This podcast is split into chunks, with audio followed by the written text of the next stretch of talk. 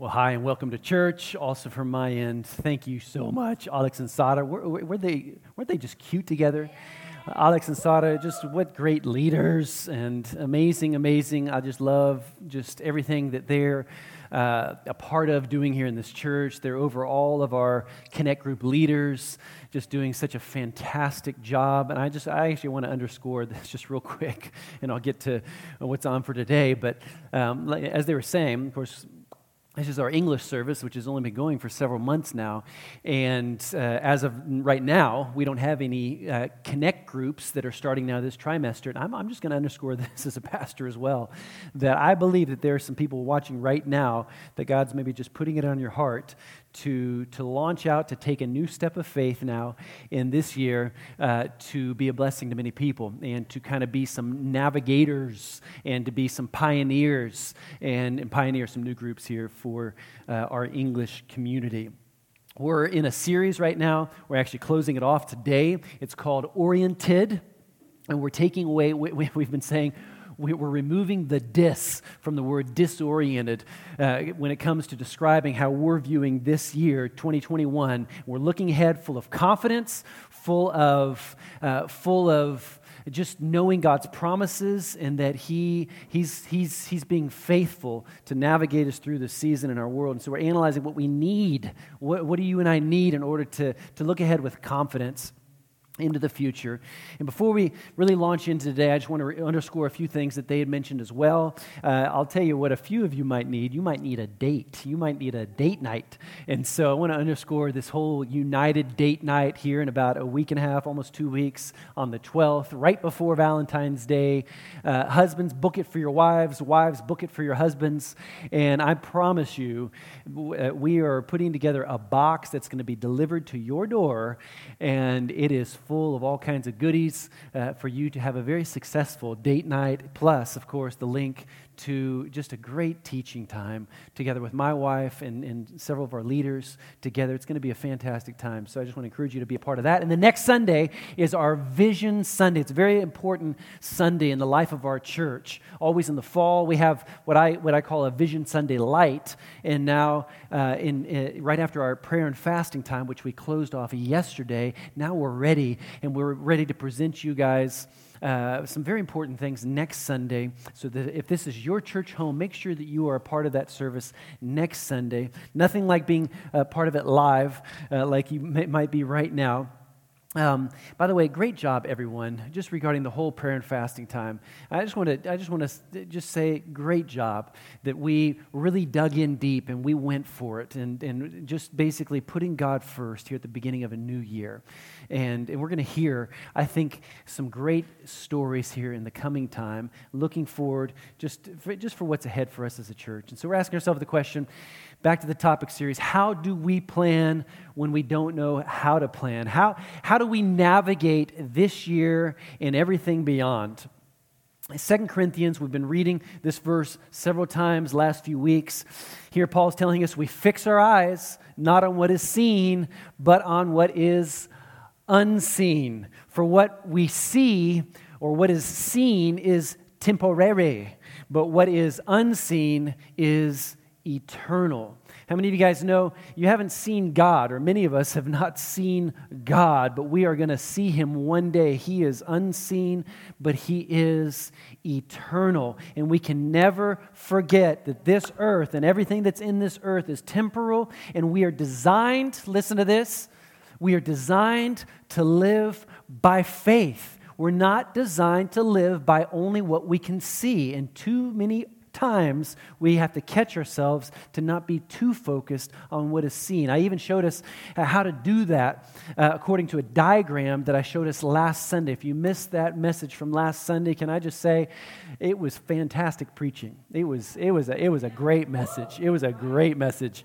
And in order for you to understand today's message that much better, uh, you need to go back and listen to that message. So uh, do that right after you watch this message today. And you can, you can gorge a little bit on, on, on the truth of God's word. Nothing better to gorge on than the truth of God's word. And so last week I did finish off the message, just basically bringing this picture of, of fog. of, of, of kind of like this cloudy fog in our present situation. And, and uh, I said that it, it's, it's, it's, it's pretty much, it's the lack of clarity in this season right now, in our lives, in our world, that, that can be the biggest enemy. It's this lack of clarity. What does tomorrow hold and, and what is going on in our world? And it's, it's this fog that, uh, that, that can be the biggest enemy. And a friend of mine this last week, a guy that uh, God has just brought into my life. He, he, he, actually he sent me a WhatsApp uh, shortly after my message this last Sunday, and uh, is a German friend, and, and, and, and so of course th- this is not going to work very good in English, but I'm going to explain it to you. Uh, he, he said, "I want to remind you that the word in German fog Nebel is the same word when you when you when you when we when you reverse it and spell it backwards, it actually is the word life." And so I tried that in English and, and came up with the words golf. So it doesn't really work. And I even tried cloud and I came up with the word dualk. And so that, uh, that's not really going to help us too much. But the point is, there is life. Listen, there is life in the fog. There is life in the fog, or what we're going to see. There's life above the fog, definitely. But in the midst of the fog, you can have life. Why? Because if you know, listen, if you know Jesus, you know hope. And if you have hope, well, everywhere that there's hope, there is life. And so if we have Jesus in our hearts, we have Jesus in our lives, I'm going to we have hope. And where there is hope, there is life. It's, it's, it's, it's like if, if, if you've ever flown in a, in, a, in, a, in an airplane Many of us have. And there's that classic moment where takeoff is, and you're going down the runway, and it's bumpy, and then you get up in the air, and it's, it's kind of like this intense moment every time. I've been on so many airplanes over the years, and, and, and, and you're taking off, and, and uh, everything's rattling. And then all of a sudden, you get, especially in this part of our world, especially in the wintertime, it's typically, there's typically a, a, a, a haze, there's typically a, cloud cover, and then you get into the clouds, and then the airplane airplane is, is shaking even more, and you're shaking going through the, uh, through the clouds, and it's, it's called turbulence. And it's shaky, you can't see anything, it's gray, it's, it's foggy. And then all of a sudden, you get up above the cloud line, and you hear that sound that you've been waiting for ding. This is the captain. You are now free I've turned off the seatbelt sign. You are now free to move about in the cabin. And you're through the fog. You're through the, the cloudy situation. You're, you're through the, the turbulence. And, and Paul reminds us here in Romans chapter 8. I'm just going to launch into it. Verse 24, this is the Passion Translation. Paul reminds us hope means that we must trust and wait for what is still unseen. There it is again. For why would we need to hope for something we already have. So we're in the middle of the, of the fog, and God's saying, The unseen is there. You're going to see it, it's, it's coming. The sun is there. There is hope, and it's there, and, and, and it's going to come. So, because our hope is set on what is yet to be seen up above the clouds, we patiently keep on waiting for its fulfillment. Keyword patiently. We patiently keep on waiting for its fulfillment. And in a similar way, the Holy Spirit, listen to this, takes hold of us in our human frailty to empower us in our weakness. For example, at times we, we don't know how to pray or, or, or even know the best things to ask for, but the Holy Spirit rises up within us to super intercede on our behalf pleading to God with emotional sighs too deep for words. That's what the Holy Spirit will do. On the inside of you, He'll pray a perfect prayer to help you through the times where you just don't know how to pray. God, the searcher of the heart, knows fully our longings. He knows fully what you're longing after. Yet He also understands the desires of the Spirit because the Holy Spirit passionately pleads before, uh, before God for us, His holy ones, in perfect harmony. Love that with God's plan and our destiny.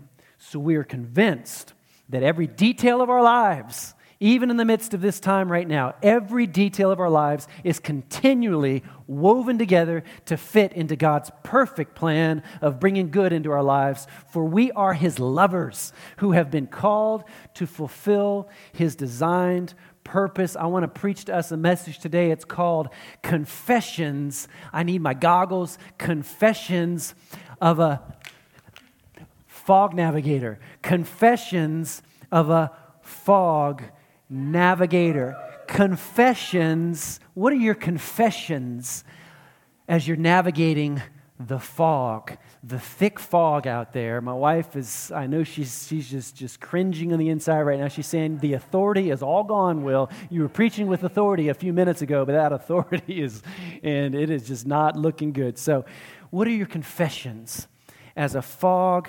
navigator in this time? I'm going to preach to us a message that, that, that I just feel prompted of the Holy Spirit, let's just put it that way, this last week, that we need to hear this today. Let's pray. Father, in Jesus' name, Lord, we just thank you that your word is true. Your word is what we build our faith on. It's what we build our lives on, Lord God. It's what we build our families on. And you are our ultimate goal. We just look to you. There's, there's hope above the clouds. And Father, I just, I just speak out encouragement. I speak out life in the fog right now. In Jesus' name, we'll receive it right now. Amen and amen. During our Christmas program, just, just a little more than a month ago, we asked you all to take part in a survey. If you missed that Christmas service, go back, light a candle, and set up a tree and, and watch, watch, watch it again. It was a great, great, great Christmas program. Thousands of people watched it, and, and we took a survey during our, our, our Christmas program, and we asked the simple question What are you believing for in 2021? What are you believing God for in 2021? Many, many people took part in the survey. It was great to hear, just me as a pastor, to hear what people are believing for. Uh, some of the things were a little bit more, let's say, uh, not nebulous, but a little bit more uh, uh just kind of, uh, uh, we're believing that, that, that Corona is going to be obsolete in 2021, things like that. But then there are some more specific things people praying and believing for their families, that, that health and relationships and their families, uh, believe, people believing for, for new apartments or, or houses or new job situation. Just very clear faith goals. And I want to answer the question how do we pursue? How do we pursue what we're believing for in the midst of the fog today? Well, we're going to need to put in our mouths confessions. Uh, I'm gonna, I want to teach, I, I, felt led to encourage us all, to remind us all of some old school, some would say basic, I would say it like this uh, uh, some foundational biblical truths. And I want to teach us or reteach us today what it means to confess the Word of God put His Word on the inside of us, and then speak it out confessions of a fog navigator. And so, as we launch into this first confession, we're going to be focusing in on four uh, confessions today. As we want, launch into this first one, uh, it's, it, this first one is so foundational for all the others, and you're going to understand maybe here in a, in a second. But let's read it together. This very first confession of a fog navigator. It's our confession as we navigate the fog. Let's say it together. Let's say it together. I have a I have an eternal I'm going to take that off. I have an eternal perspective. Say that with me. I have an eternal perspective. Time, it's such, a, it's such an interesting thing that everybody has to deal with. But I want to encourage us today time viewed from God's perspective, we can say like this God views time so differently than you and I. Uh, we're told in God's word that, that a thousand years are as a day to the Lord. A thousand years are as, as a day to the Lord. Uh, my wife, actually, we celebrated uh, yesterday uh, her birthday. And I'm not going to tell you how old she is because you're going to think that I'm lying to you as a pastor, and pastors aren't allowed to lie because you probably think, well, she just looks a little bit older than 20. And, and if I would tell you today exactly her age, you would say, no, you're lying. No, no. Well, I will say that she is over 40, and see, even right there, you're about, you're about to turn the message off right now. Don't turn this sermon off just because, you know, I, I, will, I will let you know she is over 40. We celebrated her birthday yesterday. And as I was, as I was thinking about just how old she is, how old I am, I got out uh, one of my magazines, National Geographic, from her birth year. Now I'm going to kind of let the cat out of the bag how old she is 1974 and you're like whoa didn't think that one but uh, 1974 and i was like man when melanie was born this was just a couple this is may of 1974 so just a couple months after you were born. You, you were so cute. You just a little cute one. And i'm looking here at the at the even at the at the articles the things that were being discovered at that time. This is National Geographic. It's a study of sciences and peoples and just globally. And then even like the video camera that I'm looking at right now, just, just the, the, the, the advanced the advancement of mankind, the cars that are being advertised here. Here's a Fiat 127. I mean, just crazy. And, and so we look at this, this is just a little over 40 years ago, and we, are thinking, man, that's a long time ago. It's a long. No, it's not. We need to have a, an eternal perspective. And why am I saying all of this? Because in God's perspective, according to God's perspective, these last 11 months, and many of us are like, man, this pandemic is just going on and on. The last 11 months, and we're like, it seems like an eternity. Well, can I just remind us? It's just 11 months. Can I just remind us that in the whole scope of things, God's perspective is look in the Old Testament, sometimes within three sentences, we've skipped over generations. God's perspective is a perfect perspective. And in this season in our world, we, we just have to keep God's perspective on things. I saw someone post on Instagram this last week, and I just had to shake my head. Uh, uh somebody somebody wrote, wrote this in a post. They said, Wake me up when Corona ends. And I thought, No, I'm believing for growth in, in every season. I don't want to sleep this whole phase through. God, what can you teach me now? How can I grow now? I thank you, Lord God, that I have an eternal perspective. And even right now, in the midst of this season, I am growing. My life is expanding. You're using me. Your giftings, your callings, your anointings are just as applicable right now in my present situation. I don't want to sleep this phase through. There's so much that we can get out of everything that's going on in our world, and we can dig in deep in, in just through the eyes of faith, and we can see that there is hope on the the horizon in Jesus' name. And this world needs people like that. It needs people of faith in Jesus' name. And at the end of the day, can I just, eternal perspective? At the end of the day, heaven is our home. Heaven is our home. Can I just encourage us not to be too focused on, on, on the here and now? If, if you do that, it's, it's dangerous, it's disappointing to get too focused. I mean, I'll use the word mesmerized with the things of earth, I'll use the word hypnotized. There are too many, too many of us that have been too hypnotized by the things of this earth. Now, can I just say this? I enjoy some things on this earth, and there's nothing wrong with that. There's nothing wrong. God gave us everything to, to, to, to enjoy, and I enjoy this. So I'm not saying that this earth is evil and everything in it. No, God is a, is a good creator, and He's created some great things. I enjoy my Rehgeschnetzeltes mit Preiselbeeren. That's German for venison with some cranberry sauce. Ah, come on, give me. And that's why the last 21 days, prayer and fasting, I didn't have any cranberry sauce or Rehgeschnetzeltes, venison. No, it's a good phase, it's a good spiritual discipline to put everything that's earthly aside and to put our focus on that which is eternal. God, give me your perspective. Let me look through your lens. Let me look through your goggles. Let me view things the way that you see it. Billy Graham, oh, what a great man of God. He said, My home is in heaven. I'm just traveling through this world. Let that be our perspective. My home is in heaven. I, am just traveling through this world. Colossians chapter 3 says, Keep seeking the, the things that are above, above the clouds where Christ is, seated at the right hand of God, set your mind and keep focused habitually on the things above, the heavenly things, not on things that are on the earth, which have only temporal value. If our next vacation, can I just remind us, if our next vacation was what we were counting on to refill our joy tank, we, we are sadly disappointed.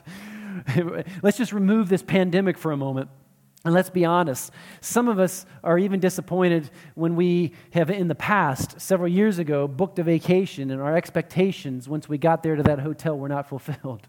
And, and so, be it in the midst of this pandemic or, or, or what, it's like don't be focused on the things of earth. You're going to be sorely disappointed. We have to live with a focus on eternity in our future home in heaven. And that's what gives us, listen to this, stability and strength for the here and now. C.S. Lewis said it like this He said, he said, aim at heaven. Aim at heaven, and you'll get earth thrown in. Aim at earth, and you won't get either. You'll get neither. so, how do we plan? How do we navigate through the fog? 2 Corinthians 4, jumping up a few verses here, starting with verse 16. We don't give up. We just don't give up. That's why the message last week was so important the tenacity of a planner. For even though our outer person gradually wears out, our inner being is it being renewed every single day, or are you sleeping? Just wake me up when Corona's over. We view our slight, our very short lived troubles, in the light of eternity. We see our difficulties as a substance that produces for us an eternal, a weighty glory far beyond all comparison because we don't focus our attention on the, on the Geschnetzeres, on what is seen, uh, but what, uh, uh, is, what, what, uh, what is unseen, on the sun above the clouds. For what is seen is temporary, but the unseen realm is eternal. Now, you might say, well, that first confession of a fog navigator, that was good. Uh, but, but I'm going to need a little bit more because, because even though I'm focused on eternity, uh, last time I checked, my family needs food on the table. And, and it's, it's, it's pretty it's pretty trying times right now. My job, job security, uh, just, uh, uh, just certain things that, that, that, where I need to know that God is, is providing for me. So here's our second, our second confession of a fog navigator. Say it with me. My God is always my source. Say that with me. My God is always my source. Some of you might be disoriented in the fog of uncertainty regarding your income, job security, providing for your families, and I want to encourage us all. Let me just interject this thought. I want to encourage us all continue to work hard, continue to, to go after things. If you, if you missed our heart and soul, our worship night this, this last Friday, two days ago, Googie, our personal assistant, she gave a great testimony about how God has provided for her jobs with, throughout this whole last year and just been just so beautifully. Nobody could have thought of it but so beautifully, so faithfully provided for her situation. And so, but yet we know her personally. She's a hard worker. And so you have to go after things. But at the end of the day, we also have to put God's word in our heart so that we will confess the right things when things are looking foggy. Philippians chapter 4, Paul in the middle of prison said this He says, My God will liberally supply, He will fill until full your every need according to his riches in glory in Christ Jesus. Just maybe just a little example. Melanie and I, just this last week, just a, just a present, just a very, uh, yeah, just a, a, situation just, just happened. Um, anybody who, who lives here in our area of the world, in, in Germany, the way that things work here, if you, if you, if you know, uh, typically you're paying every two months your, your, your, your power bill, your, your, uh, your water bill. And then at the end of the year, it's kind of, it's in German you call it a Pauschalsumme, uh, every couple of months. And at the end of the year, then you actually see how much power you've actually used, how much water you've actually used. Well, all of a sudden, we got a couple bills this last week that were huge. Why? And all of a sudden it dawned on us last year, we were at home so much more than what we normally are. And all of our children doing homeschooling, all of our children, our children love to shower, and it's a good thing. They're very, very clean. They have clean feet. And uh, and so our water usage, our power usage, everything was way more than what it normally is in a normal year. So we got this back pay bill that we have to pay, and it was like, whoa. Now, we have savings and, and this and that, but our, our, our, our first response I have to say, we've, we've built our lives on this, Melanie and I together in our marriage. We've always been tithers. We've always uh, just walked in covenant with God, given God our finances, and, and we've trained ourselves to respond anytime something unexpected like this comes. And we said to each other, God, these, these are your bills. And so we thank you that you're providing in Jesus' name. Well, it wasn't just, it wasn't even a few hours later. Out of the blue, Melanie receives a WhatsApp, a text uh, from a dear f- uh, friend uh, saying that her and her husband, that they just had it on their hearts uh, to uh, resupply us with wood for our wood burning stove uh, a whole load, restocking us with wood, which was literally, literally, we only had a few days left. And I mean, I didn't even have to pick up the phone and call the forest man to, to, to deliver some, some wood. It's God already knew it. He saw ahead. He was providing for us. Here in Matthew, we heard it from Alex and Sada. Look at the birds, Matthew chapter 6. They don't plant, they don't harvest or store food in barns, for your heavenly Father feeds them. And aren't you far more valuable to Him than they are? Can all your worries add a single moment to your life? Don't worry about these things, saying, what will, we, what will we eat? What will we drink? What will we wear? These things dominate the thoughts of people who don't know God. But your heavenly Father already knows all your needs. My God is always my source. Number three, my gifts. Say it with me. This is, this is a confession of a fog navigator. My gifts and callings are always valid. Let's say it again. My gifts and callings are always valid. Many might be saying right now in this season, I just don't feel so useful right now. And, and, it's, and it's important that, that you recognize that. Maybe, maybe uh, many of us have been wrestling with just this.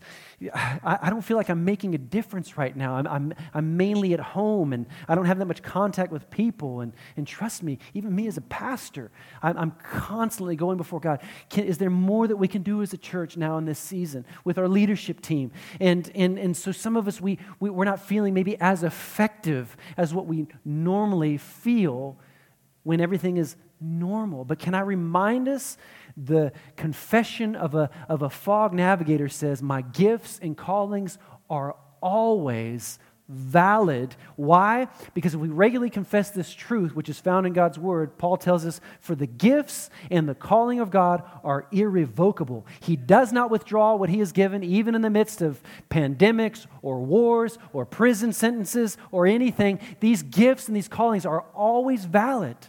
And he's just, he's just waiting for us to recognize it and to walk out our calling and our giftings, even in the midst of times like this. And so he does not change his mind about those to whom he gives his grace or to whom he sends his call. And that is why we need to be surrounding ourselves with the right people who are reminding us at, at any given time that which God has placed on the inside of you, Will, is precious. Don't forget it. You're gifted. God has called you. Maybe God's telling you uh, right now to, to, to, to share this message with somebody that you love, somebody that you know, maybe one of your colleagues at work. Right now, you need to share this, this, this link for this YouTube uh, message right now to somebody. Maybe, maybe it's, it's just as, this practical that every single day that it's your, that you purpose in your heart, I'm going to send an encouraging text or an email or, or a, a, a voicemail to somebody and just encourage them. And you can start by doing that right this second. You can write me a message and say, Pastor Will, your hair just looks amazing today. Just, I don't know, just something like that. Just be practical about it. You can, you can be encouraging to somebody else. Walk out your calling even in the midst of times like this. Sign up for a connect group today. Surround yourself with the right people. They're going to remind you that when, when you start to hang your head, no, I am called, I'm anointed, I am blessed to be a blessing. And you can serve your family at home just with this, just this whole, this whole newfound purpose, even in the midst of situations that we find ourselves in, like right now in our world. Number four, the fourth confession of a fog navigator. You ready for this one? I, I, got so excited in my preparation, just, just focusing on this one. Let's say it together. I serve a miracle working God. Let's say it again. Say it. I serve a miracle working God. You can say, I expect miracles to be flowing in my life. Why? Because I serve a miracle working God. Later this year, we're actually going to be we're going to be uh, looking uh, looking at miracles. We're going to be uh, focused throughout a whole series on miracles, the miracles in God's Word, Jesus' miracles when He walked this earth. I'm so excited about it. But Albert Einstein said this. Get this. There are only two ways to live your life. One is as though nothing is a miracle. I hope that's not you. The other is as though everything is a miracle. Well, I'm not that gullible. Well, well, who said that gullibility has to do with seeing God as miraculous? No, no, no. We, it's a choice that we make. And it's this faith positioning it's in life that, that everything that God is is supernatural. He's a supernatural God, and so everything that He does is supernatural. That means everything that He does is miraculous. And Melanie and I, we could have chosen to believe that this WhatsApp that we received right a couple hours after we made that decision, God, you are our provider. We could have said, ah, it's just, it's just, it's just, ah, a, a fluke. It's, it's, it, no, it is not just a, a series of circumstances, I see it as miraculous that God chose to, to, to prompt them in that moment to write us. Let's, let's, let's, be, let's be those types of people. I, I want to pastor a church full of people that are believing that God is a miraculous God. Are you one of those people? Are you one of those people that has maybe lied down, uh, laid down in this time and, and, and everything, you're seeing everything through the lens of uh, pessimism and, and or are you looking through the lens of optimism that God is a miraculous God and his hand and his ability is still just as strong to work on your behalf in your situation. I know it's some of some of us out there are maybe fighting some some really uh, uh tough things. Cancer, and that name is tried to exalt its name over the name of Jesus. But the last time I checked in my Bible, the truth of the Word of God says that Jesus' name is over every other name. And so at this name, the name of Jesus, every knee will bow. The name of cancer, any form of sickness, corona, must bow its knee at the name of Jesus. And so I, I, I'm crazy enough to believe that God is, is a God of miracles. I'm crazy enough to believe that He can do miracles in my life. I'm crazy enough to believe that God is doing miracles in so many situations right now. My God is a God of miracles. And I just, I see a church out there throughout this whole season that, that, are, that are rising up, that they're saying, now is our time. Now is the time to be the people of God, to be moved by faith, to walk walk according to the hope that's, that's above the clouds. And that's where my focus is. In Jesus' name, Psalm 77, David said, You are the God of miracles and wonders, and you still demonstrate your awesome power. So, where are you looking? What are you looking at today? Only at what you don't have or what you do have? And you say, I have a God that is, that is, that is a miracle working God, and I'm crazy enough to believe that His word is, is applicable to every situation. Say this with me, and we're going to sing a song together. Say this with me. Say, He is my God. He is the eternal one. He is the everlasting one. He is always my source. Say this. Say, My God is using me. Say that. Say, My God is using me. He's using me to do miracles through my life. My God is the God of miracles in Jesus' name. I want us to just sing a song together. We had this on our hearts that we just really just, just lift him up in this moment. Let's, let's look at the sun above the clouds and let's put our focus on the things above. Let's lean back in his loving arms in Jesus' name. Intro, two, three, four.